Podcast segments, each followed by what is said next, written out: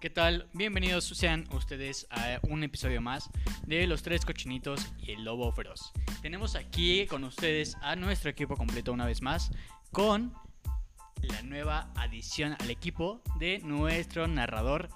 Tenemos un integrante más a esta parte del equipo que vendría siendo la parte de nuestra producción. Entonces, si nos escuchan, Lo que más, más que que nada lo que viene siendo, ¿no? Lo ¿qué que viene viene siendo siendo, este sí, lo que viene siendo eh, nuestro sí narrador, lo que viene Ah, siendo. hombre. Cámara, chavito. entonces Eh, Alguien más, por favor, que no sea chavito que hable. Bien, bien lo mencionó Chava, ahora tenemos, ya le estamos metiendo producción a este programa, amigos, ya, ya, ya me siento famoso, ya tenemos a... eh, él se autodenominó el narrador de, este, de, de estos cuentos que nos aventamos en cada capítulo. Es que nos está ayudando a la producción, si, si notan nos escuchamos un poquito mejor, entonces bienvenido, te damos las gracias, gracias por apoyarnos en este proyecto. Muchas gracias, y narrador. pues ya eres parte de El nosotros, día te que quieras, eh, cuando quieras, como quieras, como la traigas. A lo ¿Y que sabes qué es lo mejor de todo, güey? Que desde un principio nos dijo que no nos iba a cobrar, no nos ha cobrado y no, Y piensa cobrar. cobrarnos, güey. El día que empecemos a monetizar, narrador, te la rifas. Gracias por no cobrar. Gracias, por siempre te llevaremos en nuestros corazones. Tal vez ustedes no lo escuchen, pero está aquí, está aquí con nosotros. Y un dato curioso es que nos armó la nueva imagen del podcast. Entonces, Sí, sí. eh, Se lo agradecemos, sí, de Besitos donde los quieran, besitos donde los quieran. Bienvenidos. Y pues de todos modos, pues ya estamos la- a las voces que ya conocemos. Charlie, ¿cómo estás? Bienvenido. Bien, mira, fíjate que gracias por invitarme a tu programa. no, no, no.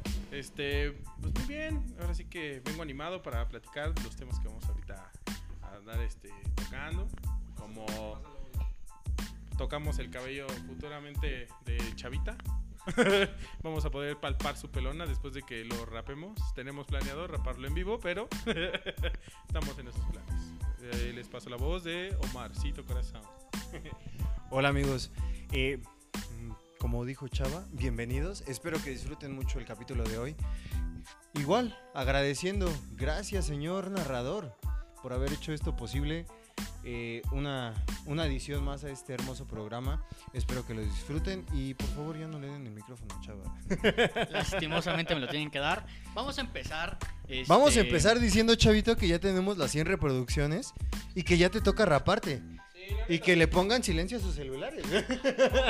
No, yo una cosa que quería aclarar es si este episodio llega a las 100 reproducciones, No, este chavito. episodio llega a las Llegamos a 100 reproducciones, reproducciones y se aclaró. Se dijo y se tiene que hacer. Nunca especificamos que fuera por episodio. Dijimos 100 reproducciones y ya. Y hasta usted dijo, sí, está bien. Entonces lo queremos ver, pelón, sí o sí. El público lo pide. Las 100 reproducciones que llegamos lo piden. Y también créeme que nuestros ojos lo, lo necesitan. Sí, es contaminación visual, chavita. Tira, no se separó. ¿A poco no, Dani? Claro, la verdad es que eh, yo les pongo mucha atención cuando ustedes hablan y este me agarraron ahorita en curva, pero creo que están hablando del cabello de Chavita, ¿no? sí, ya es justo y necesario, de verdad. Ustedes lo ven en nuestras historias de, de nuestras redes, porque ya tenemos redes, más adelante las, se las damos. Tiene un cabello desastroso, entonces ya nos urge raparlo, ya este, contando, si tenemos dos reproducciones, ya lo rapamos. Pero bueno, como, como dijo Charlie, esto lo vamos a dejar en un en vivo ya cuando empecemos a grabarlo. Este, porque video, nos han pedido, video. nos han pedido a Mares que lo grabemos y nosotros nos vivimos de nuestro público. Ustedes nos dan de comer, no saben cómo, pero nos dan de comer. El señor obra de maneras misteriosas. Pero bueno, vamos a empezar este, ya con los temas del día de hoy. Tenemos un chingo de contenido. Más bien dicho, no tenemos contenido, pero tenemos boca para hablar. Exacto, entonces este, vamos a empezar con el primer chavo. El primer chava. Chava, por favor. Chava 1. Que pase el chava 1. Ya lo traemos entre ceja y ceja, chavita, con el raparlo. Es para que no Perdón, extrañen güey. mis trabadas de lengua. El, el episodio pasado también me trabé al principio, pero bueno. ¿Dónde me Chava, platícanos. ¿qué, ¿Qué tema nos tienes el día de hoy? Algo que, que me interesó bastante en esta semana que estuve leyendo, creo que eh, entramos como en la parte, en la parte eh, tecnológica, la parte geek, y, y realmente es interesante porque, bueno, ustedes se preguntarán por qué tan interesante, por qué tanto repetitivo, pero es, es la, es la parte, o sea, la verdad es que cada que Está hablo- emocionado, perdónenlo. Sí, la verdad, son los nervios, son los nervios, la emoción. Pero voy a entrar a esa parte, ¿no? A Chavito se le está sumiendo, se le está sumiendo el cuello, güey. Se está uniendo su cuello y su papada. güey. Ya ve venir esa rasuradora en su cabellito. No, es que tanta información que consumió, güey, su cerebro le empezó a pesar y... Es que los que no ven, de repente Chavito empezó a hablar y empezaba a bajar la cabeza. Y ya la barbilla la traía pegada a la rodilla. Y el, y el micrófono, piensa que el micrófono es un chile porque de repente lo traía así en el cuello, se lo está pasando por la barbilla. Piensa que es un chile. Entonces, chava, te voy a enseñar a utilizar un micrófono. El micrófono se, se- se utiliza así.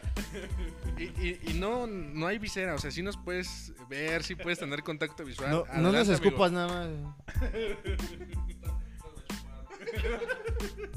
Es un poco de la inexperiencia de poder. Es un poco de la inexperiencia de estar en el podcast, pero bueno. Este, bueno, no sé si se han dado cuenta, pero no sé si han oído hablar de Elon Musk. Este gran empresario que ha traído gran revolución en la parte de la tecnología, en la parte de autos, sobre todo teniendo en cuenta a este carro eléctrico que cuesta bastante, pero que en un futuro puede ser accesible para muchos. ¿Qué carro? ¿Qué carro? ¿Cómo se llama? El Es Tesla que yo, 1, es 2 que yo no sé 3. quién es Elon Musk. No sabes quién es Elon Musk. Nada más tiene Tesla 1. ¿No se supone que la compañía es Tesla? O sea, Sí. no como tal los carros, la compañía es Tesla, la compañía ¿no? Tesla y los carros son Tesla Ok, 3. sí, sí, sí. Por favor, Entonces, sigue, algo chavo. que llama mucho la atención es que en un futuro Elon, Elon Musk en su proyecto está apostando a tener satélites este, por todo el globo terráqueo, de tal manera en que el Internet pueda llegar a una manera global. ¿Esto que nos lleva? En que en un futuro no necesitamos tener eh, un chip de Telcel, un chip ATT, un chip de eh, cualquier otra compañía para poder tener Internet y O sea, tú nos estás diciendo que lo que Elon Musk propone es una red global gratuita para todos, eh, una red este, mensual mensual, o sea, sí va a ser con pago. Exacto, si eres sí. pobre, te vas a la mierda. Pues no sé, tú. No, sí, pero la, la parte que más me interesaba es, por ejemplo, si tú tienes un chip de Telcel y quieres viajar, no sé, a Europa, obviamente para ir a Europa necesitas comprar un chip de ese país para poder consumir internet. Entonces, lo que pagas en tu país de origen, lo sigues pagando y tienes que pagar aparte otra parte adicional para el país donde vas a ir. Entonces, lo que lo que tiene ese proyecto de Elon Musk es que realmente con un, chol- un solo chip, perdón, un cholo, un solo chip, Bailando el Chuntar Style. a estar acá. Con tu cholo vas a poder tener internet cuando quieras, ¿no? Cholo, navajate ese cabrón con internet. Me, me voy a volver cholo. Wi-Fi gratis. Me voy a volver cholo para tener internet de infinito. Oye, pero es que esto, creo que esta propuesta alguien más ya la había, ya la había intentado. Creo que el, el vato de, de Facebook, ¿cómo se llama? Este, mi compadre, este, creo que también ya, ya había tenido como una iniciativa o una propuesta de, de tener internet, de que todos tuvieran internet, pero gratuito. O sea, la, la diferencia de lo que quiere hacer Elon Musk es que él sí lo quiere cobrar. Sí. Sí, la diferencia es que Elon Musk sí, Sí. sí, sí, afirmativo. Sí. A huevo. Lo, lo quiere cobrar, obviamente, es Sin pensando dinero no en, baila el perro, papi. en que no, no va a ser como de inicio un internet de máxima velocidad, pero sí lo que quiere hacer es obviamente pues, recuperar parte de su inversión. Eh, comparando, haciendo una comparación de lo que hacía Mark Zuckerberg, es que su internet que él cree Zuckerberg, Zuckerberg o Zuckerberg, ¿cómo? Zuckerberg. ¿Y yo cómo dije? Déjalo en Mark. Por favor, chavito, prosigue. Te estamos quitando tu valiosísimo tiempo. Bueno, nuestro, nuestro, nuestro compadre, lo que quería hacer realmente. ¿Nuestro? Nuestro compadre. ¿Tú que le bautizaste o qué, chavito? ¿Te bautizó el chiquito? Estuvo en el trío con Amber Heard. Lo que quería hacer este nuestro compadre Mark es tener internet a través de la aplicación de Facebook. Eh, no sé si se han dado cuenta que tú entras a una, a una a un link en Facebook y tú empiezas a ver todo el contenido. Entonces lo que él quería era que tú pudieras acceder a todo el contenido de Facebook gratuito. Ya todo lo que accedas después fuera de Facebook ya no es este gratuito, pues obviamente ya eh, genera costos, pero lo que quería hacer eh, Elon Musk es realmente que ese proyecto sea eh, bastante agradable y sobre todo tomando en cuenta en que si tú vas a otro país ya no necesitas comprar el internet de otro país y en cualquier parte del mundo tú puedas tener acceso a internet. Suena, suena muy bonito. La verdad es que sí es, es un proyecto que no se va a hacer mañana, la noche la ni, mañana, ni claro. el próximo año, Pero, o sea, suena, suena bastante bien, es un proyecto muy bonito. Ahora, híjole, Güey, es que hay, espérate. muchas, hay muchas empresas Ajá. este, que no solamente de internet, de, de cosas así, por ejemplo, eh, las- lo- los petroleros o las compañías que se dedican a, a hacer como fuentes de energía renovables, por así decirlo. O sea, ahorita ya hay bastante tecnología para hacer e- ese tipo de energía, pero ¿por qué no lo han hecho? Porque los petroleros me imagino que perderían millones y millones y millones si dejan de consumir el petróleo. Ahora pienso que pasaría lo mismo con el internet. Estas compañías telefónicas que este, existen en todo el mundo perderían super millones si, e- si este proyecto se realiza o si llega a concretarse en algún punto. Sé que primero va a haber un piloto y después tiene que haber una evolución. Pero ¿en serio, en serio creen que, que en verdad se desarrolle este proyecto por completo? Yo lo dudo mucho. Ojalá sea posible porque nos va a facilitar mucho las cosas cuando nosotros que viajamos un A buen a otros países. Asia. O sea, sí, va- sí va a facilitar esto, ¿no? Pero ¿en serio creen que sea conveniente para las empresas? Mm, Es que son cositas como para pensarse, ¿no? En primera, como tú lo dices, hay N cantidad de compañías que están alrededor del mundo que se dedican ahora a la madre del dinero que es el Internet. Sería malbaratar muchísimo y además la inversión que está haciendo Elon Musk, no sé de cuánto sea, güey, no sé a qué, a qué le esté tirando, pero imagínate el pedo en el que metería las demás compañías. Yo creo que también sería como pensar, o sea, las otras compañías también tienen que pensar, ¿realmente vamos a dejar que este cabrón haga esto? ¿Nos vamos a aliar? ¿Qué vamos a hacer? ¿Cuáles van a ser los métodos? Porque no, sé, no, no creo que compañías grandes se dejen hundir tan fácil por este cabrón. Y un ejemplo claro que me recuerda, no sé si ustedes sepan, pero se supone que hace año y medio, dos años, México lanzó un satélite que esto iba a ayudar a la cobertura de... eh, ¿El satélite Morelos? ¿El que, el que dice el perro Bermúdez en el FIFA? saludos. al No, no, no creo que sea ese No, satélite. ¿verdad? Sputnik tampoco, ese es ruso, pero... No, sí, pero hubo, hubo un satélite que fue para... para apoyar precisamente todo Plaza satélite. Morris. Destruyendo argumentos desde 1900. no es cierto, chavita. No, y, y- y, por ejemplo este satélite que me recuerda que fue lanzado especialmente para cubrir la cobertura. ¿Pero del- qué satélite fue, güey? Cubrir, no, chavito. Es que está cabrón el satélite. Tú y yo no sabemos qué pedo. cubrir a nivel nacional. No sabemos qué pedo. Sí, ya, ya, ya. Replanteando, No se replanteando. rebasan en el nivel de pensar, güey, cabrón. Van un paso más adelante, güey. O sea, es reafirmación para que te quede claro. Sí, o sea, Que si te no cubre la claro, cobertura. Porque aquí nos preocupamos de que estén seguros de los datos que estamos dando. O sea, que no, no va a ser cualquier cobertura. Es, No crean que, no crean ustedes que nosotros venimos aquí analizando lo que vamos a hablar. Nosotros venimos a decir lo que sentimos. imagínate, ¿Verdad? imagina- imagínate lo que siente Chava al decir esa redundancia. Ya de estar, bueno, ya cállense a la verga. ¿no? Bueno, sí, les venía diciendo, ¿no? Este. Sin que me les, venía, les venía diciendo antes de que me interrumpieran que este satélite que va a, a cubrir cobertura nacional. ah, este. Es, otra vez el chiste, hombre. Bueno. Es que no te escuchas, pendejo. Dale, chavita. El Morris cacheteándose con el micrófono. Anda. El Morris anda diciendo, con este no me puedo hacer el examen de la próstata. Producer. Bueno, retomando. Estuvo muy chido tu chiste, pero retomando. Ah, buenísima tu broma. Buenísimo. Buena esa, crack. Bueno, sí, ya, ya con, bueno, nos acabas de platicar más o menos el objetivo de este proyecto, ¿no? Y creo que, repito, o sea, creo que sí es muy interesante, pero lo veo poco viable. Al- el capítulo pasado hablábamos de que las corporaciones o las empresas, si para algo son, son buenas, son para hacer negocio. Entonces, si, si este señor este, quiere hacer como este tipo de proyecto, obvio se tiene que aliar, ¿se dice aliar? Tiene que, tiene que hacer una alianza, mejor para, vamos a corregir ese, eh, esa frase.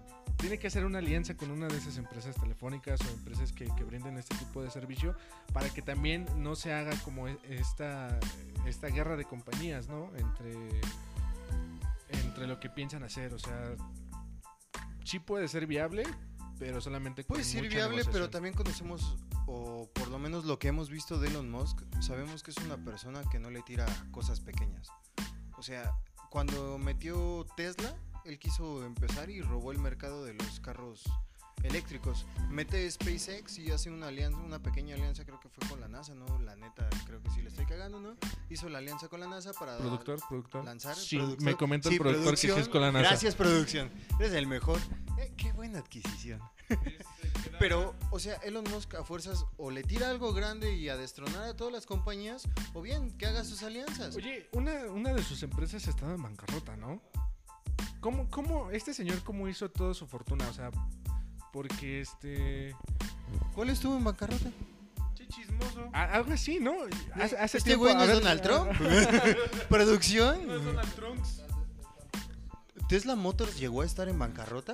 Sí. ¿Producción nos dice que sí? nos Está confirmando la veracidad Yo, yo la verdad no sabía, yo siempre pensé que Tesla Motors había sido una No, carnal. pistola. eh, Ah, Ajá. ok. Bueno, es que también Tesla Motors tiene eh, a la venta carros bien baratos que todo el pueblo podemos consumir, ¿verdad? Entonces Sí, puede ser una Yo, probabilidad. yo, yo había sabido que tenía como problemas financieros, pero, o sea, yo no sé cómo obtuvo este, como su fortuna este señor. O sea, sé que viene desde abajo, ¿no? Como todas las historias de... Pues a lo mejor de- llegó como Steve Jobs, güey. O sea, Steve Jobs, como, como lo decíamos, no te vende una necesidad.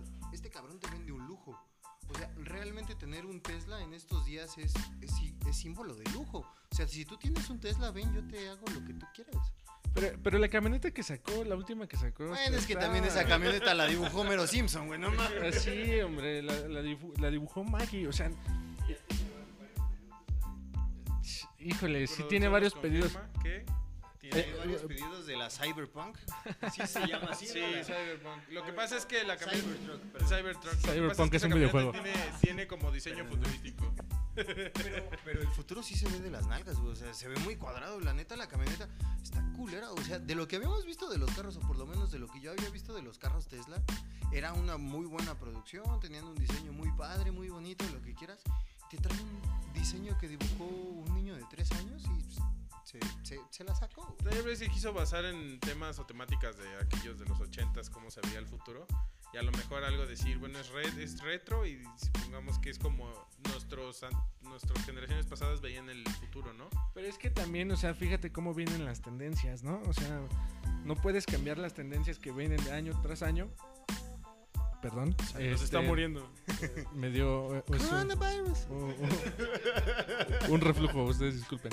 Este, no puedes este, cambiar los diseños que vienen porque, o sea, a lo mejor si quieres romper el mercado, sacas algo extravagante, ¿no? Pero creo que sí se pasó de extravagante, entre comillas, porque ni siquiera como que llamó mucho la atención. Pero bueno, ya nos salimos del tema.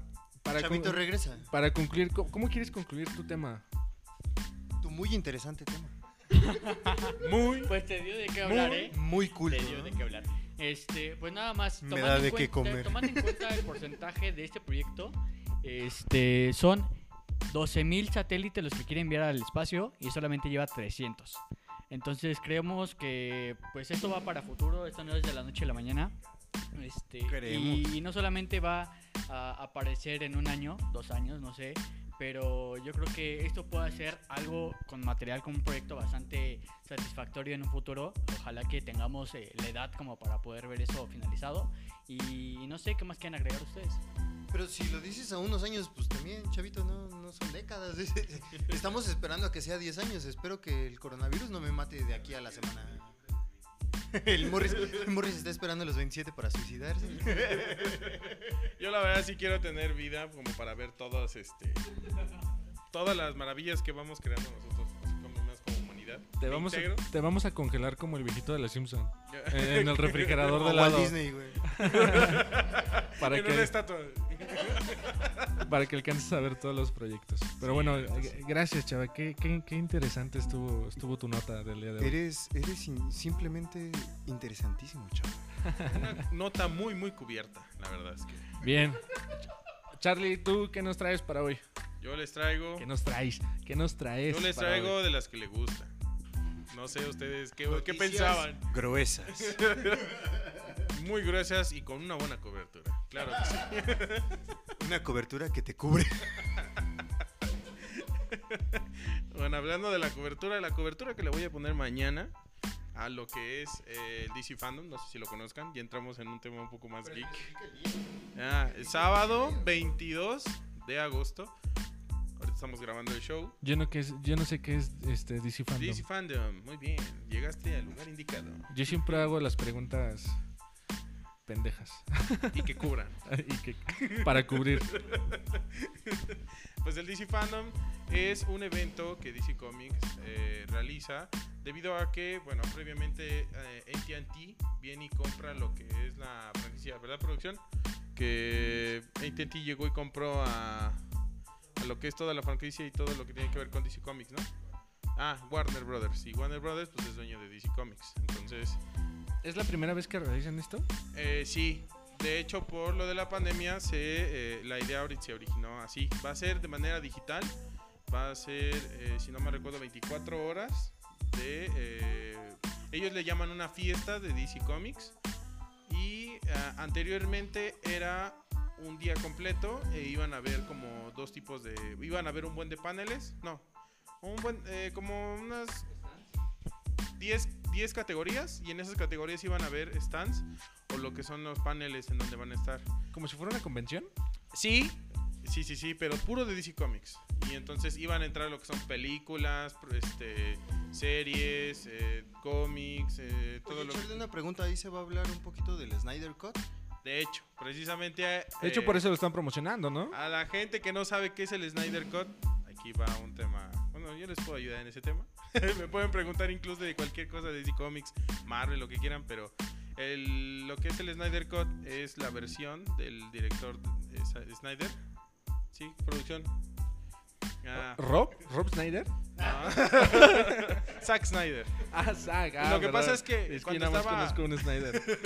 Sí, ¿no? El que viene con Adam Sandler, ¿no? Sí, sí, sí. yo Dije, ah, va a estar, va a estar de huevos la película, va a estar bien Eh, Bien cómica. ¿eh? Vamos a ver vómitos, pipí. ¿eh? Zack Snyder, ok. Zack Snyder. Sí, lo que pasa es que ah, cuando la película que se estrenó de Justice League, eh, primeramente como a la mitad Para la los del Conalep, Liga de la Justicia. Liga de Justicia, para, la- para aquellos este, generaciones pasadas, super cuates, super amigos, Que antes eran súper conocidos, antes de, antes de ser amigos. eran los super cubiertos. Eran súper vecinos. ok, entonces, a ver, déjame ver si entendí. DC va a hacer este evento mañana, Ujú, un evento virtual, Sí, y es como eh, objetivo y para... gratuito. eh, gratuito, perdón. Y es con la finalidad de promocionar el, el corte de la película de la, Liga, de la Liga de la Justicia. Para promocionar todo, según Eso y más, porque el evento, eh, debido a que van a, me- a meter más contenido, dividieron ahora ya dos fechas. Antes era meter todo, todo, todo ese contenido un mismo día durante 24 horas sin interrupción, pero ahora lo van a dividir. Hay dos fechas. El día de sábado 22 de agosto, ahí va a ser el Hall of Heroes. Eh, ahí van a presentar todo lo que tenga que ver con películas de DC Comics. Oye, Charlie, ahorita que hablas de las películas, perdón que te interrumpa, Dale, dale. aunque ya me valió. Este, Vengo, no, vengo. yo tengo, yo tengo la duda. Estuve escuchando del rumor que Ben Affleck puede aparecer con este Michael Keaton para la película de Flash. No puede. ¿Qué tan cierta es? No puede, va a aparecer. ya es, ya- o sea, ya está confirmado. Sí, está confirmadísimo. eh, bueno, no sé ustedes eh, qué tanto hayan amado o odiado a Ben Affleck. Sinceramente, eh, se me hizo un poquito carente a lo mejor. Para mí, para mí, no sé para los demás. A mí no me gustó tanto la versión de Ben Affleck como Batman, pero yo no soy tan fan de DC, entonces pueden puñetearme lo que quieran. Es que, es que, ¿sabes qué pasa? Como que lo quisieron hacer un poquito más rudo, más oscuro. Creo que esa fue la intención de la película de Batman contra Superman. Y la Pero Liga la de animada, ¿no? Quisieron, quisi- bueno, según lo que yo veo, como veo el personaje de Batman de Ben Affleck, lo quisieron apegar un poquito como lo hicieron en la historia de sí, Batman contra Superman, pero en la versión animada, cuando ya Batman es un viejito, es mucho más rudo, mucho más baraz. Está, ajá, en el... ¿Cómo ¿cómo se llama? Ándale, en el cómic de Frank Miller. Y este y es un Batman un poquito como más toscón, pero sinceramente a mí no el de Ben Affleck no me latió tanto. Sentía un poquito incluso más el de este ¿cómo se llama? El de Christian Bale. A mí creo que prefiero mil veces el, el ¿cómo se llama? El Batman de Christian Bale que el de Ben Affleck. Yo nada más le quiero dar gracias a Ana de Armas por haber levantado a, al hermosísimo Ben Affleck para que volviera al papel de Batman porque no, no, de veras que es una buena persona. Qué buenas chambas haces, Ana de Armas. Ana de Armas, hasta ahorita la vengo conociendo. Sí, Me voy a deprimir sí. igual que Ben Affleck a ver si viene alguien así. Pero, ¿sabes? Mi, mi Batman favorito fue George Clooney. Con sus... El Con de sus- los pezones, el de los super pezones, güey. Yo quiero un traje así. DC Comics patrocina. No, no es cierto. Ese Batman no existió. Hay, hay que darse cuenta que ese no. Mi favorito sí ha sido el, el de, el de Christian Bale. Creo que, bueno, a mi parecer creo que lo interpretó de, de buena forma. Son de Nolan, ¿no? Las películas. La trilogía de. Nolan es una joya. Pero fíjate, el de Ben Affleck sí no me gustó porque vienes de una expectativa de, de Christian Bale que lo interpretó de manera correcta, pienso yo. Pero tampoco fue Tan como tan malo. Para mí, para mí, o sea, sí fue malo, pero no tan malo. Exactamente. O sea, es que con, con ese Batman, el de Ben Affleck, yo esperaba sí un poco de rudeza, como lo querían calcar de lo que era la tira cómica de Miller. Pero siento que quedó un- incluso un Batman un poquito como emo, como sentimental. Entre la rudeza y, y la depresión que le querían meter a Batman, siento que lo hicieron muy emo. Y como que no cumplió ciertas expectativas, tanto en la película de, de Batman contra Superman y la película de Justice League, que sinceramente creo que sí fue una basura esa película. Yo nada más la he visto una vez y con esa me bastó. O sea, no. Ni la acabé de ver. No, de verdad, la puse una- cuando la compré original. Cuando no la vi de, de Google. Cuando no la vi grabada del cine. el explorador. No, de verdad, la puse en el, en el Blu-ray y este y me distraje. Eh, estuve haciendo otras cosas y no la terminé de ver. Nada más la veía así de ratos porque no me atrapó, de verdad. Luego, ay, no, no sé, fue mucho CGI o, o no sé qué pasó, pero no, no me Fue llamó esa la- boca de Superman que no me llamó la Esa, atención. no manches, no, no, no. Era como que tuviera un bigote y se lo hubieran quitado, ¿no? Por CGI. Pero, Pero o sea, díganme loco. Parece. Pero valió la pena que no se quitara el bigote. Porque cuando estaba grabando esa de la Liga de la Justicia, estaba grabando también la de Misión Imposible.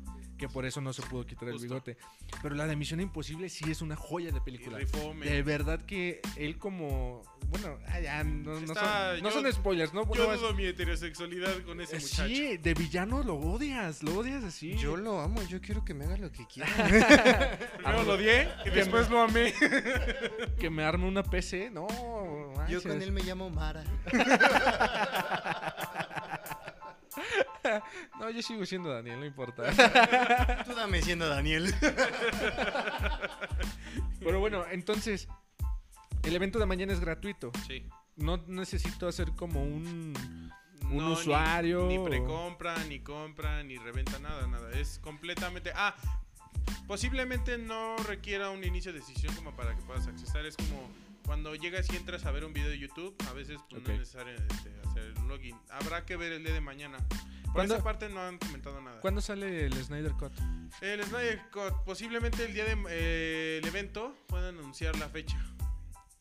Y bueno, les comentaba del Snyder Cut que era que el director Zack Snyder eh, dejó como la mitad eh, las grabaciones de eh, la primera parte de Justice League. Ok. Digamos que la primera parte la grabó él y quien terminó la película fue Joss Whedon, quien este Dirigió una de Ah. Avengers, ¿no? Sí, había dirigido una de Avengers. Entonces, como Avengers, pues pegó la película. Entonces, ¿qué hicieron DC Comics? Pues jálatelo porque pues ya hizo un éxito.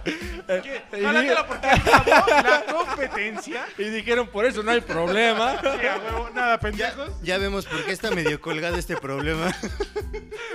Y la verdad, hay un choque de dos ideas que te puedes dar cuenta incluso en, la- los primeros trailers cuando Snyder estaba A que- cargo de la dirección. Exactamente. Y cuando ya ves la película, el producto final, tú puedes verlo con más color. Si te das cuenta, la película es todo Más lo- color, el, el- el- Más color, sí, el del jabón. No, es que el, el pantón, el uso que querían darle para la película lo querían hacer más oscuro. O sea, el, el tema de la película de, de Snyder, el Snyder Cut sí era como una situación más macabrona, más, más oculta, más turbia. Y terminó siendo una película bien bonita, bien linda, con efectos de la mierda. No manches. De hecho, pues, la película era adaptada para este público un poco más grande, mayor. Como, es- como, como lo hizo Deadpool. Eh, sí, un poquito, un, un público más adulto, digamos. Pero es que sí, ha O sea, sido- hay, eh, hay poco adulto y más adulto. No, es que... O, o- o co- o como que público más es que de la adulto. tercera edad. Es que este pedo es como lo de la cobertura, güey. Es que son adultos y los muy, muy adultos. No, es que se supone lo que yo quiero entender con lo que... Perdón, perdón.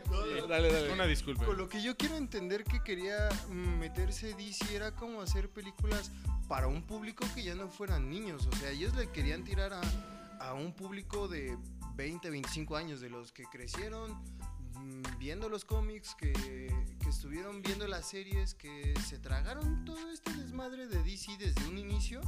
Yo creo que querían llegarle a ese tipo de público y sacar un contenido digno para ese tipo de personas. O sea, el, poder tener un contenido a la altura de lo que esperan. Y sobre todo, no hacerlo tan infantil, no, tirarle tanto a, lo que hizo Marvel, que lo hizo de maravilla. Creo que hizo excelentes películas, pero sí era un contenido un poquito más infantil, como más enfocado a los niños, más enfocado a hacerte reír.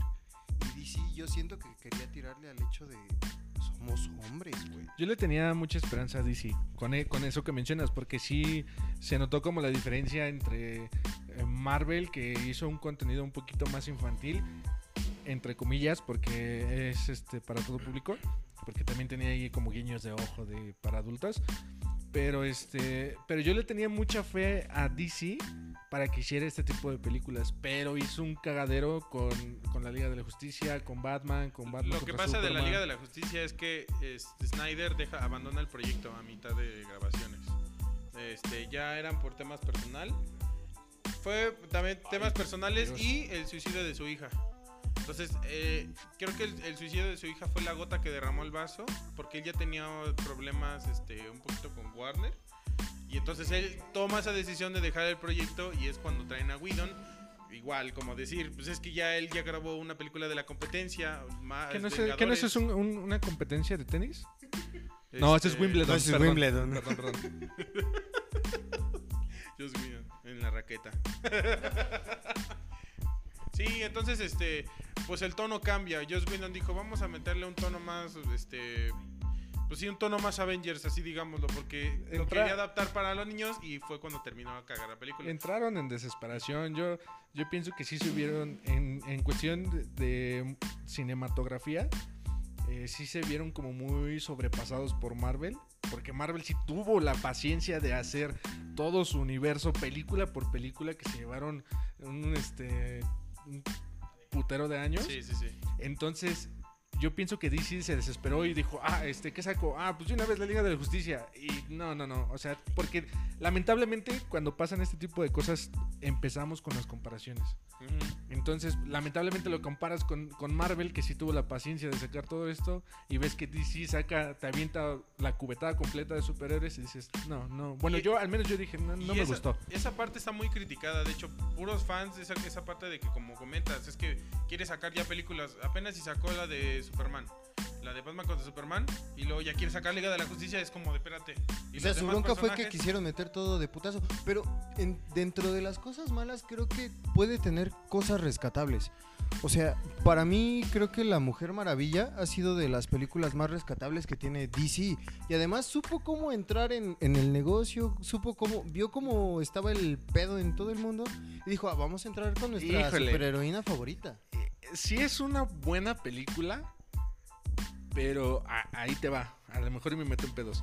Pero, caer. pero yo siento que no se atrevieron a criticarla como tal de película porque la, protagoni- la protagonista era mujer. Es mujer. Pero, güey, no, perdón pero que te interrumpa. Lo mismo pasó con Black Panther. Sí es una buena película, pero no es así como la gran película. Pero- Y no se atrevieron a criticarla porque todo el elenco era persona, eran personas Afroameric- no luminosas. afroamericanas. No, pero es que a esto es. O sea, lo podemos checar y tú ve cómo le fue a Capitán Marvel. ¿Esperaban una mega película? ¿Shazam? Una mega producción, no. Capitán Marvel. Ah, Capitana. Capitana Marvel. Bueno, todos lo conocemos como Capitán Cuidado, Marvel. cuidado. 2020 Pero bueno. te va a atacar. Pero bueno, este, esa película sí le, tum- sí le tupieron sabroso, o sea, Capitán, a Capitana Marvel sí la tumbaron sabroso, güey. Esa película, Pero no como, pero no como otras películas. De verdad. O sea, sí, sí le tupieron. Pero insisto, no fue como otras o películas. sea, tuvieron miedo. co- como una película que fue malérrima. Esta. ah, ¿Cuál de todas? Todas ahorita películas ahorita me acuerdo, no sé. La toalla del mojado. La- con Frankie Rivers. No, no, no. Hubo una película que fue así súper malísima. Que incluso. Este, Catwoman. Con esta. ¿cómo se Halle llama? Berry. Con Halle Berry. Fue, es una Güey, es película. una grosería de... Es mi novia. Y, pero y como sí. eran otros tiempos, a esa película sí la tupieron, pero bastante. Empezaba apenas redes sociales, empezaba, a Empezaba ver la toda- hoguera de Twitter. toda esta crítica y esa sí la criticaron demasiado. Van pasando los años, ya se desarrolla todo, todo este, Pero, este desmadre. De verdad, yo, yo veo Wonder Woman y yo no la veo como una película mala. Yo creo que es de las mejorcitas o de las más rescatables de DC. Trae un buen concepto. La película te dura dos horas y cachito, lo que tú quieras, y se pasa rápido. O sea, yo realmente sí la disfruté la película. La mejor Siento que no película de. DC es Shazam. La verdad. Está por arriba de, de Wonder Woman. La verdad es que es una película. Esa, esa película, para que veas, sí está bien hecha. Sí, y Shazam sí se di- es que con Shazam yo creo que sí se dieron el tiempo necesario, el tiempo suficiente, pero este aquí me escucho bien producción, es que aquí me están chingando desde hace media hora. Y cómo mamas el palo, cabrón. Es que me encanta cómo te pones bien nervioso. Te Es que siento, siento que no voy a escuchar. Perdón, me, me exalté. Perdón por los altos niveles de mi sonido. Pero sí, Shazam es, es una joya. Creo que es la mejor película de DC. Pero yo no quería dejar de lado Wonder Woman. Porque fue una gran producción. O sea, de a mí no me vas a sacar. Wonder Woman fue una buena producción. Y Capitana Marvel, te puedes ir a la cola. Porque tú sí no fuiste lo que estuvimos esperando. Pero no estábamos hablando de Marvel. No estábamos hablando de Wonder Woman. Estábamos hablando de DC Fandom. Y por favor, Chavito, creo que tienes algo que decir. No, o sea, yo la verdad yo no soy este como algo algo que conozca este tema de, de películas de DC. Entonces, ¿ustedes qué, qué consejos le darían a las personas que no conocen nada del mundo de DC, pero sí conocen a, a las películas de Marvel? O sea, ¿qué consejos les darían a las personas que conocen películas de Marvel para que se adentren al mundo de DC? No te metas, carnal, ahí porque estás hablando de gente que le gusta Marvel y pues de ahí no lo puedes sacar. O sea, si es del fandom de Marvel, te van a mandar al culo en el momento en que le quieras decir, este, oye, ¿no quieres ver una película de DC? Porque no. Pero si quieres meter a alguien al universo de DC que a lo mejor no tenga conocimiento, a mí se me haría correcto empezar a lo mejor con Shazam, que son de las nuevas este, producciones, Aquaman, o incluso mételos con películas eh, un poquito más familiares o un poquito más chidas. Están las películas de Batman de este Tim Burton, son buenas. La de. Porque yo, yo por lo que le decía es que igual llegaron a esa conclusión de... O el universo Marvel- animado, chavito. Creo que el, el universo animado de DC es, es lo mejor. Ese punto es a la que iba a a contestación.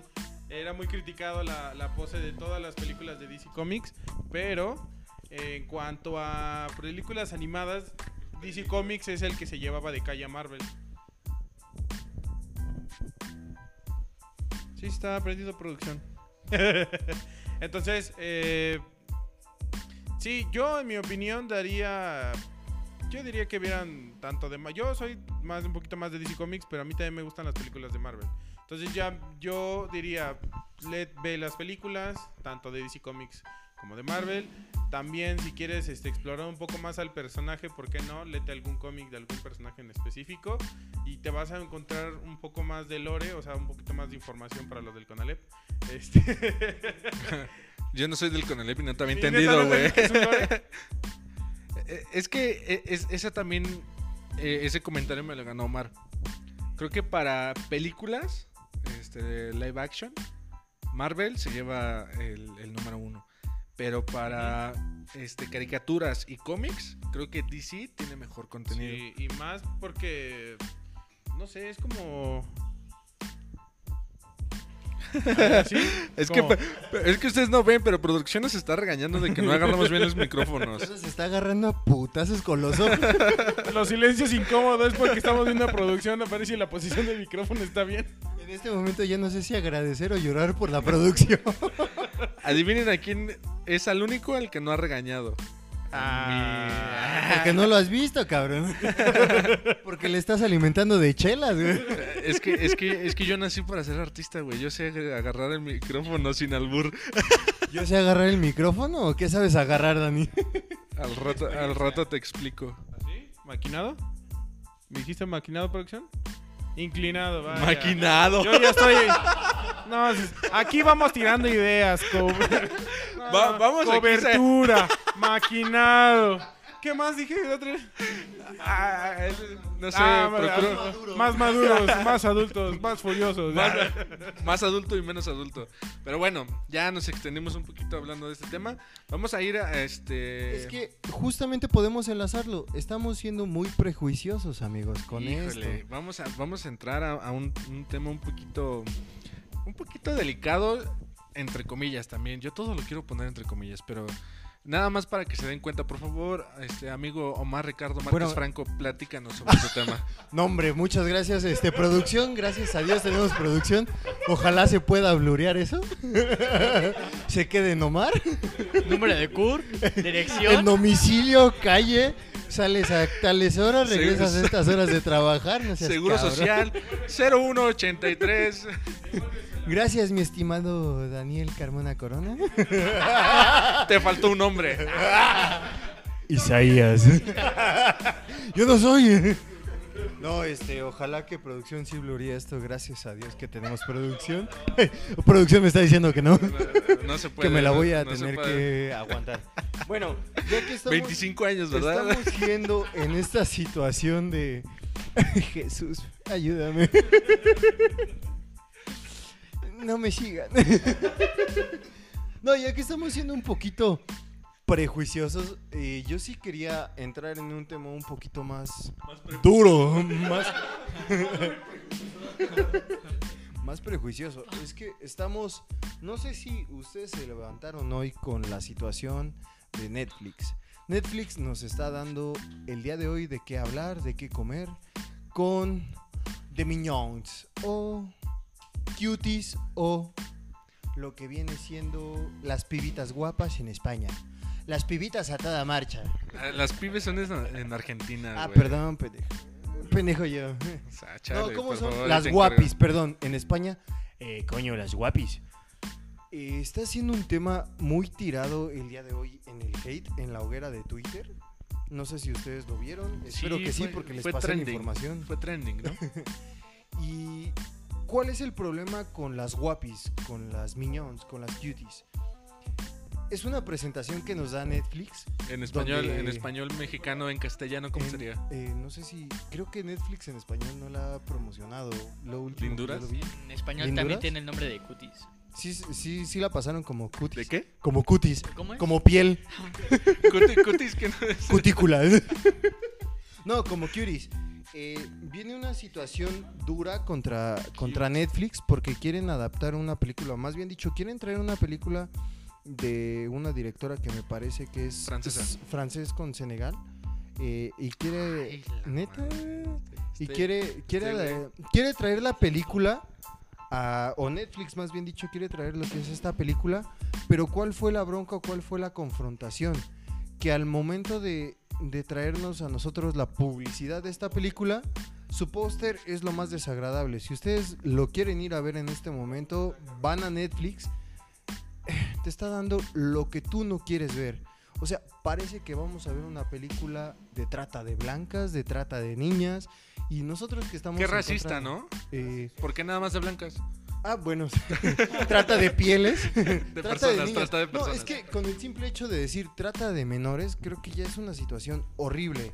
Y Netflix se metió en un pedo muy espinoso por el póster que ellos sacan, porque si tú ves el, el póster que estaba originalmente, son como niñas chiquitas, como divirtiéndose, y el póster que te da Netflix son niñas literalmente bailando, rindiéndose ante los pies, o sea, algo que no debía de ser. Pero espérame, ya me, ya me confundiste. O sea, entonces Netflix sacó una película que se llama Curious. No, no, no, no. Esta película viene del- de la directora que tiene un nombre bien extraño. De cierta directora, vamos de a cierta dejarlo así. directora, una directora que se la rifó con, con el tema que quería. Se llama Maimouna Dokure, no sé cómo La se directora, por la eso, directora. por eso te dije que lo dejáramos así porque no bueno, quería que te metieras en líos. ella, trae- ella hizo la película. Netflix lo que quiere es traer esa película a la plataforma. Ok, y sacó su publicidad. Eh, pero el problema fue que Netflix no consulta con la directora la publicidad que va a dar, no consulta con la directora este, cuál va a ser la sinopsis de la película y Netflix hace lo que quiere y mete a morras literalmente vestidas con una ropa indecente para niñas de 11 años. Niñas de con 11 una- años. Y con una sinopsis horrible que te... ¿Tienes algo que decir, chavo? Sí, o sea, en, ¿Me en- quieres en- interrumpir? en- en este tema hablamos como de la hipersua- hipersuali- sexualización, hipersexualización de las A ver otra vez. hipersexualización. Ah, ok. Dilo tres veces y escríbelo una vez. hipersexualización. Hablamos de la hipersexualización de las, eh, de las menores de edad, porque estamos en una década donde a las pequeñas de 3 a 5 años o hasta 8 años, este, les meten como esta idea de, ok, tú vésete como lo que quieras hacer, pero con poca ropa, ¿no? Entonces, ¿Quién creo- le mete esta idea? ¿eh? ¿Quién le mete esta idea? de Pues las la idea de la hipersexualización de las menores. Es que ya no es tanto la idea de la hipersexualización, es la idea que nos han metido todas las redes sociales, porque antes las redes sociales eran una situación como para compartir cositas, como para compartir tu comida, qué estás pensando, en dónde estás haciendo caca.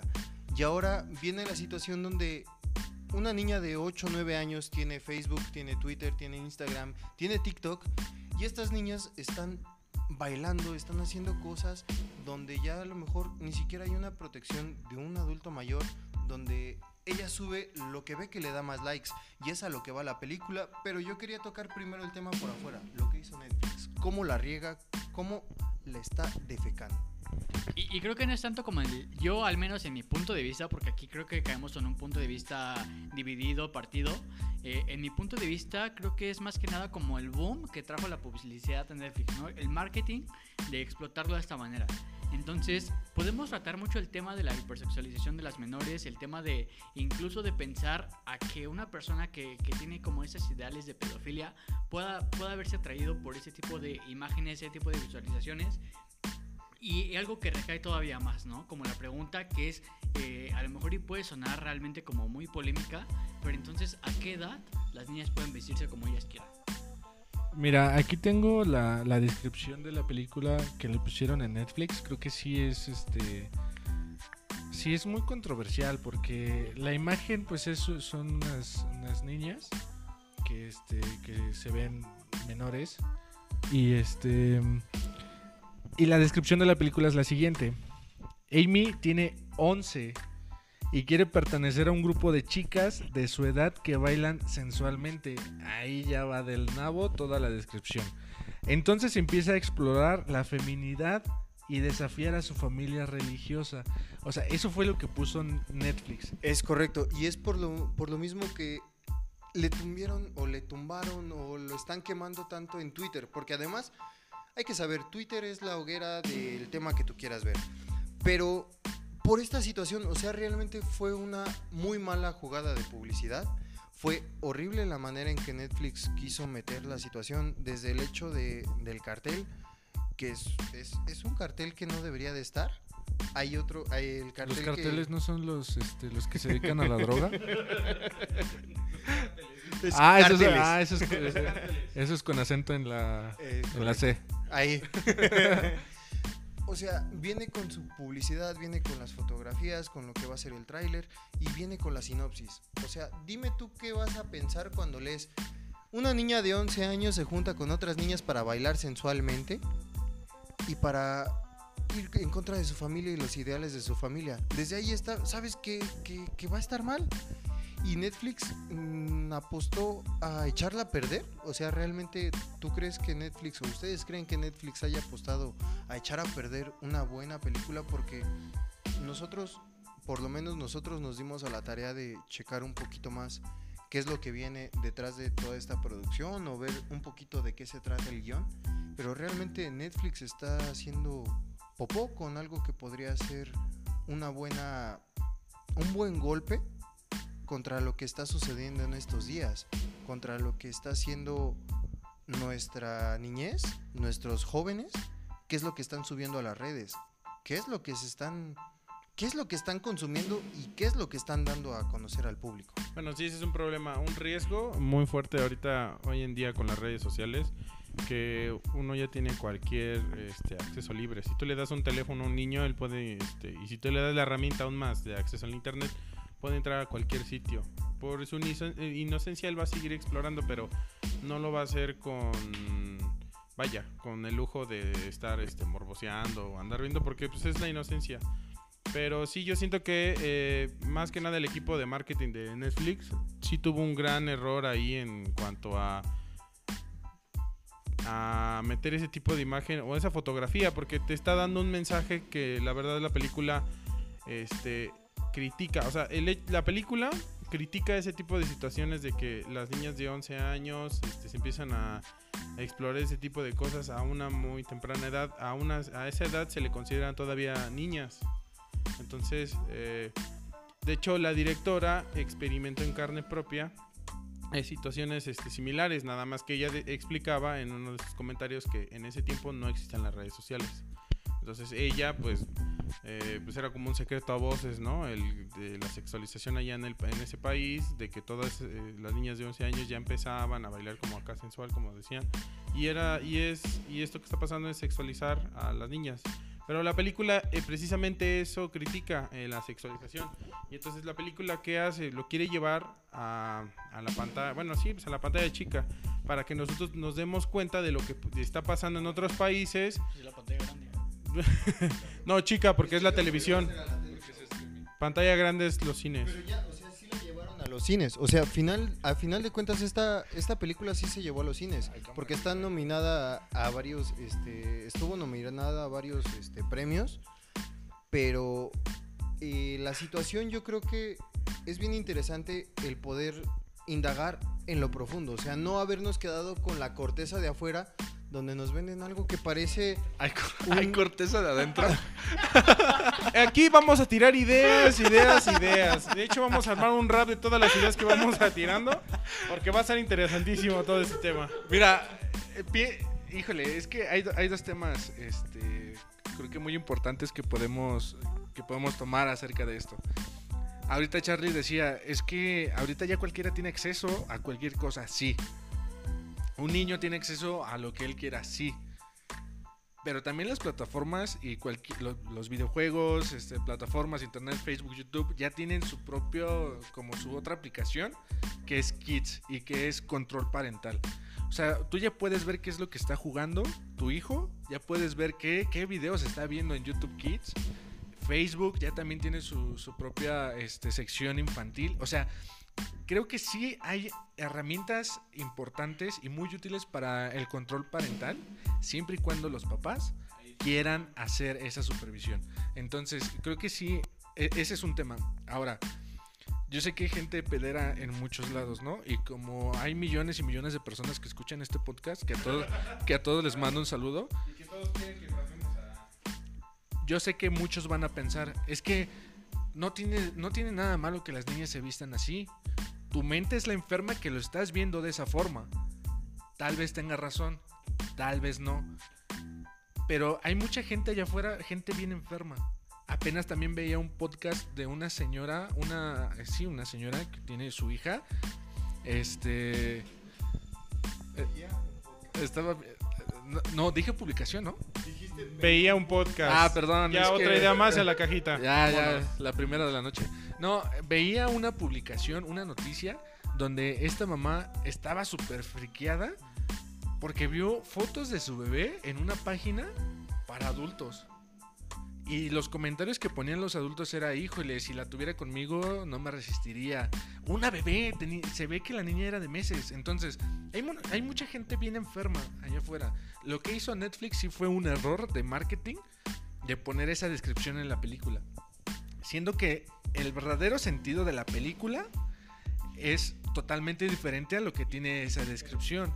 Es como una, una película crítica hacia lo que se está viviendo ahorita, a lo que este, muchas personas ven como normal, pero vuelvo a lo mismo, gente enferma allá afuera ya está viendo eso como una, híjole, no sé, es este, es- no sé si sea pedofilia, una parafilia, no sé cómo, cómo se, eh, una pedrastía, no sé, pero pienso que la película puede dar mucho, sí puede dar un, un impacto en la mente de, de los demás, pero creo que sí la forma en que manejaron este marketing, esta publicidad, sí fue como un total descontrol.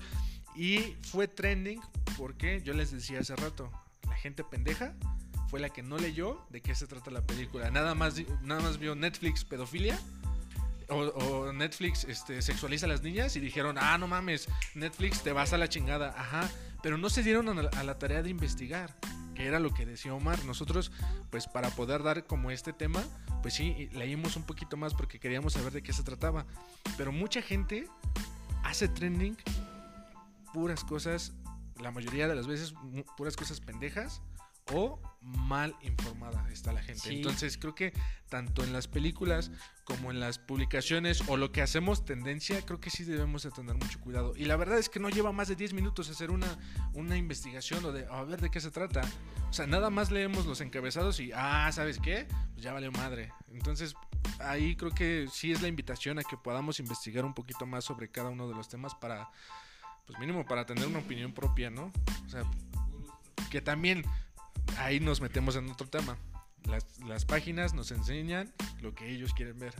Entonces, pero si buscamos o podemos crearnos un criterio propio, pues creo que va a ser este, lo mejor para no hacer tendencia a cosas pendejas. Sí, y por ejemplo Netflix, eh, digamos, después de que aventó como que esta bola de caca, trató de, de componer las cosas y, y respondía en su cuenta de Twitter en España, ¿no? Dice, la imagen en la descripción de la plataforma no, no es una correcta representación de lo que es la película en realidad. Por eso se han modificado tanto las fotografías como el texto que define la trama. O sea, pero no se pusieron, no se pusieron a, a imaginar todo esto que traía. O sea, realmente pensar que, que este boom que iban a traer con este marketing iba a traer estas consecuencias de personas. Yo creo que es muy importante que una empresa como Netflix tenga muy bien estudiado el target y sobre todo eh, de, de- de qué manera pueden tener en cuenta todo esto, ¿no? Entonces, lo dice la cuenta de, de Netflix en España, pero sobre todo es, ok, si aventaste la bola de popó y sobre todo quieres limpiarla, ¿por qué no evitaste lanzarla? ¿Por qué no evitaste hacer todo este boom? ¿Sabes por qué? Lo comentábamos en el, en el piloto, creo que fue. La publicidad mala también es publicidad. ¿Hace cuánto Netflix no era tendencia? Güey, pero ¿a qué grado lo están llevando? El problema es al grado que lo están llevando. Porque sea, ten- sea una tendencia buena o sea una tendencia mala, creo que entrar en la hoguera, ya verte como una, una, este, ser una aplicación mala, verte como algo malo, algo desagradable, no siento que te vaya a dar una buena imagen. O sea, a Netflix se puso la capucha del hombre malo. Netflix se puso la capucha de Sí, tal vez estoy subiendo contenido para pederastas. Es que se la puso porque a final de cuentas fueron los mismos, este, los mismos que están dentro de Netflix, el mismo, la misma situación de mercadotecnia.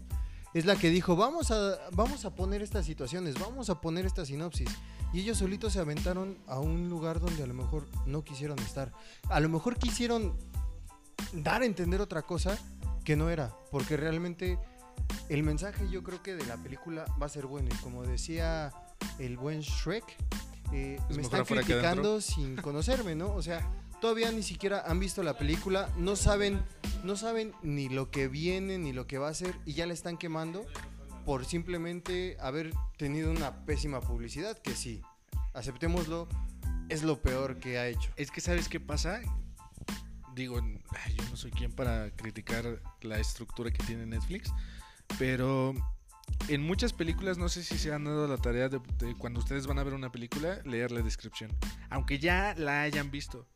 Lean la descripción y muchas veces te espolea la película o dice cosas muy importantes de la película, no sé. Pero creo que la sinopsis que da en cada una de las películas es un poco incorrecta.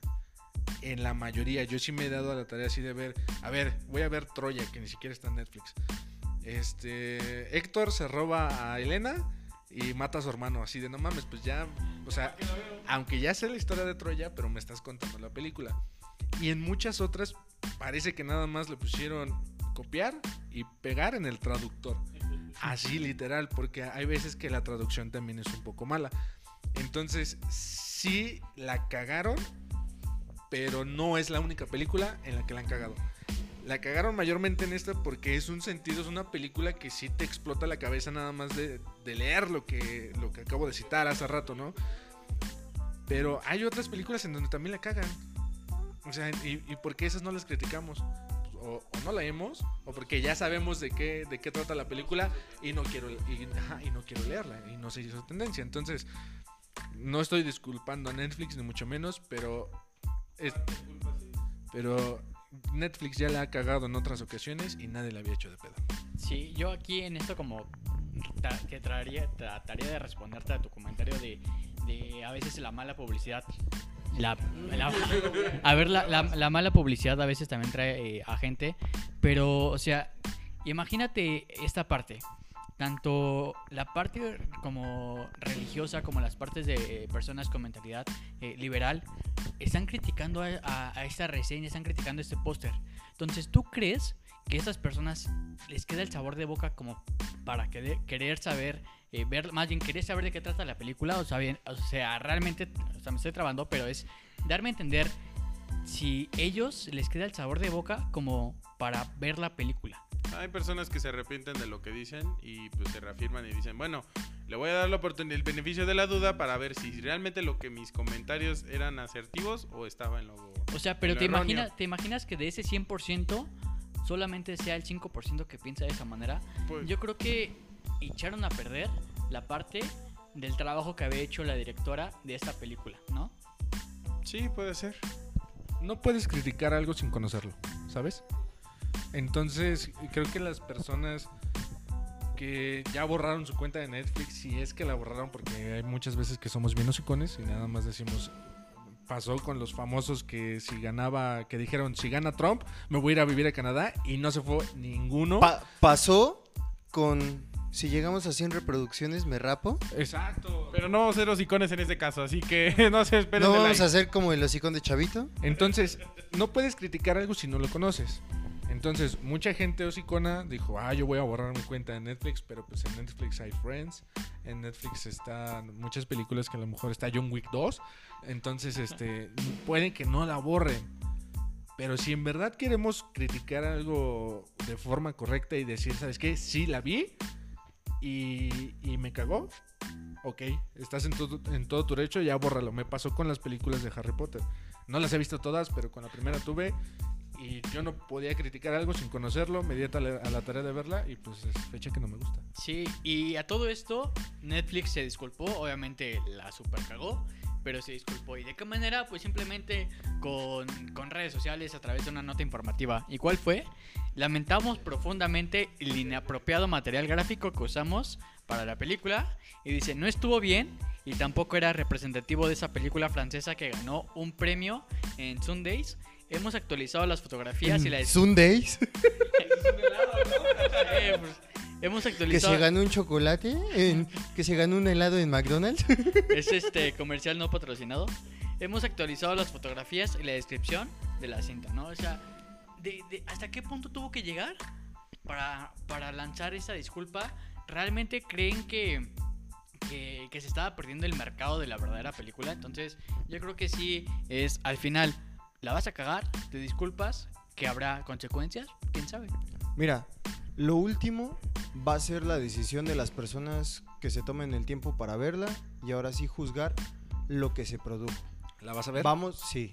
Yo la verdad sí la voy a ver tanto por el revuelo que tuvo, por toda la situación que está provocando el día de hoy, simplemente para saber si estaban criticando a conciencia o si realmente la película tiene un buen mensaje. ¿Tú la Porque a ver, final de Chava? cuentas tiene, debe de tener un buen mensaje por lo que está ganando premios. Pues yo cuando nada, cuando empecé a ver esa, ese trending en Twitter, yo nada más vi el tráiler en Netflix y realmente creo que sí me lleva sí, sí me deja un buen, un, saber, un buen sabor en de boca entonces este yo creo que sí la vería. Yo te recomiendo que puedas ver el tráiler antes de seguir criticando todo eso que se viene haciendo. Claro. ¿Tú, Bueno. Charlie, ¿tú, tú, tú sí la verías? Sí, bueno, sí, me gustaría verla porque a mí me gusta contextualizar. Bueno, a mí me gusta saber de todo. Perdóname, producción, por el micrófono. De nuevo. este, no, a mí sí me gustaría verla. Más porque, pues, es conocer el ambiente que puede tener algunos países, eh, el cómo se vive allá. Incluso lo podemos, este, tener de este lado, ¿no? No sé. Ese es mi Es punto de vista. que sí intriga por eh, que quiere una chela. Ah, háblale. No, no es con el micrófono, es con la Perdón, chela. quiere un, un jugo, un jugo, un jugo, un boing. Este, o sea, esta película ya ya ganó un premio. Sí. Entonces, algo debe de haber bueno y obvio algo debe de haber malo, ¿no? Pero sí creo que es necesario mínimo los que estamos los que están criticando o los que Andan de los que dimos este tema, creo que sí es necesario verla para poder llegar a una buena conclusión. Exacto. Al final del día, la conclusión se va a dar en el momento en que veas la película, sepas cuál es el contexto y cuál es el mensaje que quiere dar. Si trae un buen mensaje, adelante. A lo mejor va a haber bocas que se van a callar. Y si trae un mal mensaje como lo están quemando ahorita, pues adelante, que sigan con su mensaje, que sigan diciendo esta película es, es, es asquerosidad, es basofia. Ok, ¿y cuándo la podemos ver? El- eso me parece que empieza el 9 de septiembre. O sea, si quieren que la anuncien o el anuncio está para eh, 9 de septiembre en Netflix. Ok. Por si ustedes también, eh, querido auditorio, queridos escuchas, Audio escuchas. va a estar a partir del 9 de septiembre en Netflix. Si ustedes son de esas personas que quieren ver primero antes de opinar, eh, ahí va a estar la película. Y con gusto, si lo quieren, si nos quieren dar a conocer cuál fue su opinión, Exacto. saben que están nuestras redes sociales. Y si no tienen Netflix, pues Omar les va a prestar su cuenta. Claro que no. Ya tienen su nombre completo, ya no les falta la contraseña. De tu madre. Che, Isaías. Ah, Pero bueno, por último, tenemos un gran tema. Creo que vamos a cerrar con broche de oro.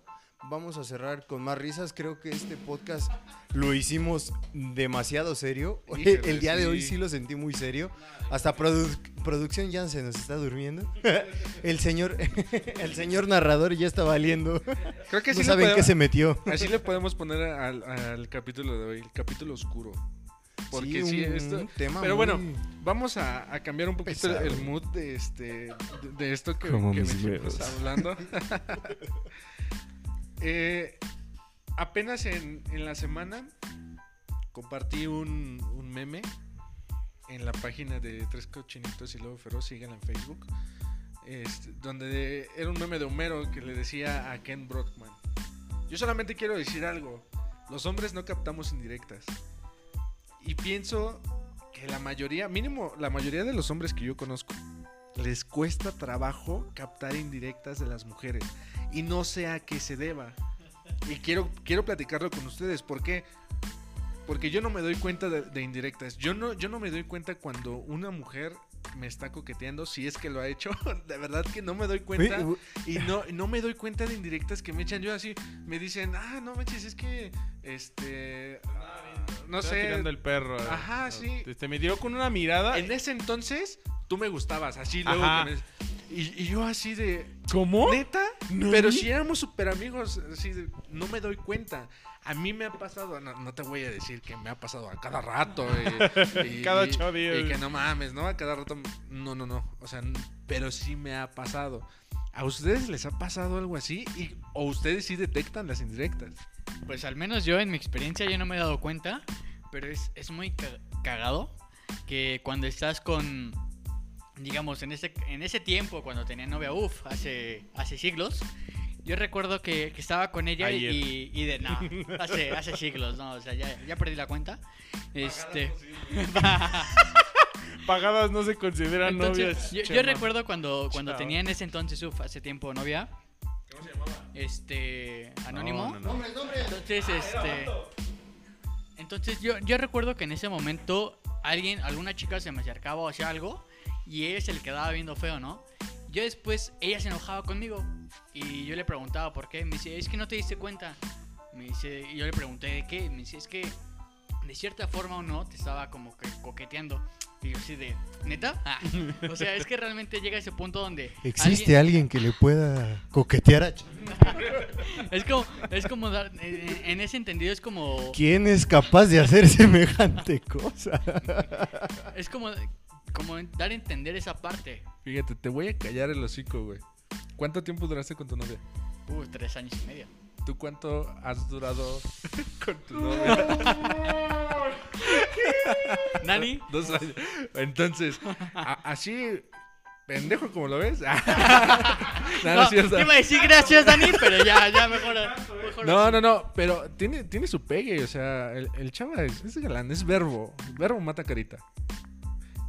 Pero, o sea, y- y- pero, pero retomando eso, Gracias ¿no? O sea, por haberme a veces ofendido. como, como hombres necesitamos que una mujer Me nos voy diga a quitar mi que dignidad. nos están coqueteando, que nos están tirando el perro, porque nosotros no nos damos cuenta. O sea, creo que es muy obvio que al menos nos tienen que dar órdenes directas. Eh, Oye, ¿sabes qué? Eh, ve, por la, ve, por la, ve por la comida ahora. No en cinco minutos, no en 10. Ve por la comida ahora, ya, en este momento. ¿A ti te ha pasado algo así, Omar? Sí, yo comparto completamente la idea de Chava. Es lo que venía pensando y yo decía, es que sí, los hombres estamos adaptados a las órdenes directas. Es, es la situación de, de, por ejemplo, cuando sales con una persona y de repente la chava dice, ay, tengo frío. Y yo, pues sí, está haciendo un chingo de frío, qué bueno que traje mi chamarra.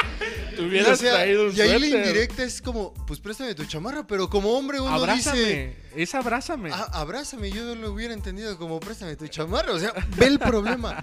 O sea, y para mí es como, pues qué bueno que yo sí traje mi chamarra, qué pendeja que tú no la hayas traído. O sea, o, o sí, o sea, sí está haciendo frío, qué ¿Quieres bueno que nos regresemos por un suéter? Sí, o, sea, o- la situación de, ay, qué rico huele a tacos. O sea, ahí te está diciendo, tengo hambre, quiero tacos. Y tú dices, ah, qué mamón, sí huele a tacos. En la casa sea, de frijoles. De verdad, los hombres sí necesitamos instrucciones directas, que sean al momento. O sea, si a mí me dicen, oye, como que el foco está bajito, no hay que cambiarlo. Yo digo, pues sí, ahorita lo cambio. Y de ahí te voy a dar seis meses y a ver si se me ocurre cambiarlo, porque el foco sigue funcionando, está bajito, pero sigue funcionando. A que me digan, cambia el foco. Ah, sí, cómo no, cambia el foco. Es como decir, se necesita cambiar el foco porque pues, la verdad está muy bajo. Ah, bueno, lo tengo que cambiar. Pero sí. Ahora, bueno, todos no hemos captado estas este, indirectas, ¿no? Todos hemos, hemos pasado por ahí. Ahora, yo les pregunto, ¿se han dado cuenta de una, in- de una indirecta? ¿Se, se han dado cuenta cuando les coquetean? Si la respuesta es sí, marca al... no, si, si- si su respuesta es sí, ¿qué hicieron ustedes enseguida? Mira, Porque, porque por historial, así por genética, los hombres entramos en pánico. Muchas veces entramos en... Me, me ha pasado cuando me doy cuenta así de... ¿Me está coqueteando? Ah, yo creo que sí. Ah, no sé, alerta. O sea, ya no sé qué hacer. ¿Ustedes qué hacen? Es que también los hombres tendemos a ser idiotas cuando nos damos cuenta que a una mujer le estamos llamando la atención. Totalmente. Yo te voy a, te voy a decir una experiencia, mamá. Si quieres, aquí puede, puede terminar el podcast. Eh, ¿Nos despedimos última- una vez? La última vez este, que a mí me pasó una indirecta con una mujer, de verdad, fue muy directa. Ya ni siquiera fue indirecta, fue una directa tremenda. Y, y fue la situación donde de verdad me dijo, eh, ¿sabes qué? Me gustas y de repente hizo esto y yo dije, ah, su madre, oja, qué bueno que nadie vio, no digan qué es lo que hizo. ¿Hizo? Ya le iba, ya le iba a describir. pero- Gracias, Dani, gracias por ya dejar de decir mi nombre completo, por dejar de estarme quemando aquí. No, de verdad, o sea, me dijo, me gustas, ¿sabes qué? Me gustas. ¿Y, y sabes qué fue lo que procesó mi cabeza para responderle a la mujer en ese momento? Gracias. Gracias. o sea, no pude decir otra cosa, dije gracias. Ya en el camino, cuando venía a mi casa, yo dije, ah, pues qué mala onda, qué, qué, qué, qué ojete Qué soy". ojete me vi. Pero le dije gracias. O sea, de verdad, creo que uno se congela, se, se, se, se apendeja. güey. Entonces tú estás confirmando mi, mi, es correcto. mi comentario. O Tu sea, teoría. sí entramos en pánico después de que nos damos cuenta. ¿Qué has hecho tú, Charlie? O sea, cuando te das cuenta, digo, no te voy a comprometer, sé que eh, eh, eh, tienes un compromiso ahorita, pero cuando te ha llegado a pasar, Sí, sí, sí. ¿entras en pánico? Pues. Aquí, no, no, realmente a mí, este. Cuando. Sí, como dices, no me daba cuenta yo de las indirectas. Eh, cuando llegaba a captar alguna, y si realmente a mí no me, no me atraía la, la persona a la que estaba coqueteándome, pues yo, yo me hacía el tonto, realmente, porque ya era más que obvio. Lejos de que era una indirecta, ya me la hacían directas, pero realmente yo me hacía como que, ah, sí, amistad y cosas así, pero yo lo trataba o mantenía mi distancia realmente, porque si no, había motivos por el cual pues no, no me agradaba o así. Sí. Pero realmente los hombres sí somos muy este, tímidos a la hora de estar este, al momento del cortejo, vaya, por así decirlo. Vamos a ponerle uno. Momento del coito. ¿Qué? Cortejo, cortejo. Las mujeres sí son un poco más, este, pues tienen valor, vaya, para poder, este... eh, sí, la verdad es mis respetos. Y, y yo, yo había llegado a pensar, es que yo no la estoy cagando. O sea, que, quien la caga son ellas por no ser, no ser claras. Pero ellas tienen este don de ser coquetas. O sea, muchas mujeres sí son así como que coquetas por naturaleza y así. Entonces, eh, no sé. O sea, cuando me doy cuenta así que eres, que son demasiado, sí digo así de... Es que "Ah, ¿es volvemos a lo mismo, serio?". somos pendejos. Somos pendejos y no nos damos cuenta. Y, y- y es la situación donde de verdad la chava casi casi te está diciendo, oye, me gustas a la cara y tú, ¿segura que ya? Y, y sabes, ¿Y sabes por qué o reaccionamos así o no damos el primer paso? Porque los somos, somos los hombres son, sí, somos este, más propensos al rechazo. O sea, tenemos miedo al rechazo. Entonces, por eso nunca damos el primer paso. Exacto. Híjole, acabas de tocar un tema creo que muy importante porque, eh, híjole, en experiencias anteriores yo me he tardado demasiado así en, en dar como el primer paso, en decirle, oye, creo que creo que te gusto y tú me gustas. Que se arme algo, ¿no? O sea, no se lo digo así, pero es, es nada más parafraseando, ¿no? me tardo mucho en, en hacer ese paso. ¿Por qué? Porque me siento inseguro en entre... Es que, ¿qué tal si no le gusto? La cago y me voy a dejar de hablar.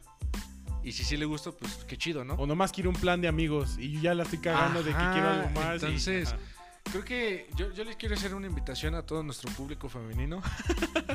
que sean un poquito... No, es que... Ayúdenos. No, no les- es que no les puedo pedir nada porque No es- les podemos exigir, realmente No. es su manera de ser y así va a ser y está chido que sean así.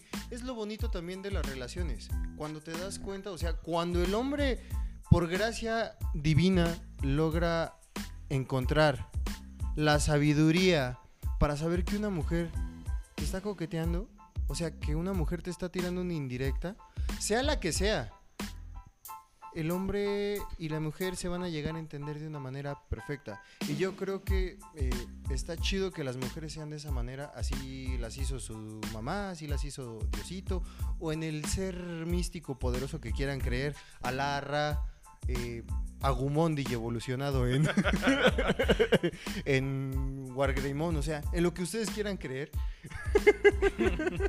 Chale, quítale el micrófono, por favor. Yo sí le quiero dar un consejo a la audiencia este, masculina, es que pongan más atención a las mujeres. Exacto, a Pongan más atención porque incluso este pues el amor de su vida o su media naranja va a estar ahí con ustedes. Sí, creo que eh, es que sí, ya cuando este, dije al público femenino me arrepentí en ese momento. ¿Por qué? Porque creo que ellas están haciendo el esfuerzo suficiente para darnos indirectas. Porque no cualquiera. Ellas tiran las indirectas. Exacto. Nosotros no. Nosotros no. Entonces Entonces, sabemos, somos idiotas. entonces ya no les puedo pedir nada a ellas. O sea, lo que nosotros tenemos que hacer es, pues, trabajar en, en poder identificar eso, ¿no? Que también está el otro lado de la moneda. Hay vatos que ni siquiera, que nada más le dicen, ah, oye, muchas gracias, buenas tardes. Y ya dicen, le gusto. O sea, porque conozco vatos así, conozco vatos así de que, ah, oye, ¿qué crees? Me estaba tirando el pedo, así de, no mames, o sea, Sí. e- es, es así con todos. Entonces creo que sí. sí, nuestros hijos van a ser hermosos. No, entonces sí, sí conozco mucha banda que, que es de ese tipo, así de, oye, me estaba coqueteando. No, güey, o sea, así es con todos. O sea, y no es que la chava sea de tal o cual manera, sino que ah, es educada. Y este güey confunde todo y dice, ay, a huevo, ya quiere conmigo. Entonces, nos vamos a casar. Entonces, creo que Como sí. el nodal. Eh, como- oh. Ah, creo que creo que aquí quiere entrar un punto de Aquí entramos en el punto donde me fui a Peña de Bernal y me hice cristiana. aquí no algo que, que sí es en este en, el- en el- en el círculo en el círculo cercano sí conoces a una persona se ilusiona por la más mínima plática que tengas con una mujer. El cómo diferenciar cuando una persona está portando buena onda Híjole, yo a conozco, cuando alguien más te está coqueteando. yo conozco un amigo que le iba a mandar flores a una chava. No, ¿cómo crees? En serio, carnal. Pero, o sea, todavía ni la. ni la- o sea, ¿cómo? O sea, ¿cómo? Le, le iba, le iba a mandar flores, pero le preguntó a una amiga de esta chava y le dijo, no, la estás regando. No me acuerdo el nombre de este chavo. No, yo creo que está muy cagado porque ya. Ahí trae un parecido, pero no me acuerdo con quién, sí, ya, ya sé quién dices. Creo que tenía mucho cabello, ¿no? Tenía como mucho cabello. Sí, yo creo. Lo iban a rapar. Tengo el presentimiento de que va a quedar pelón, pero no, no sabemos si está bien, ¿eh? Le mandamos un saludo. Y, y justo por eso es al- lo que iba. Yo tengo un amigo que sí, a cada plática que tenía con alguna chica, se ilusionaba de una manera súper cañona. Quémalo, güey, quémalo.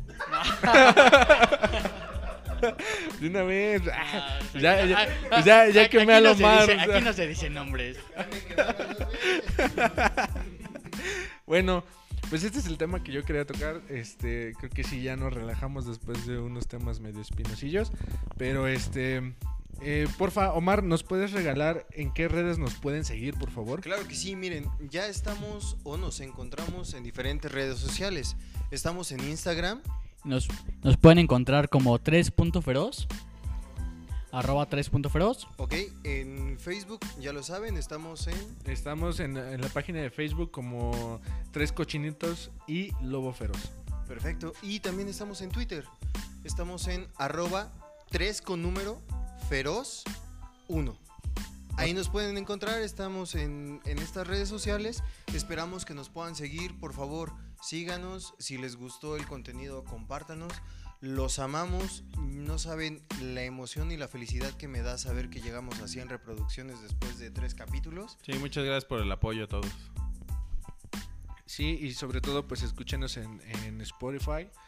Eh, igual el, pod- el podcast viene así nombrado, Tres Cochinitos y Lobo Feroz.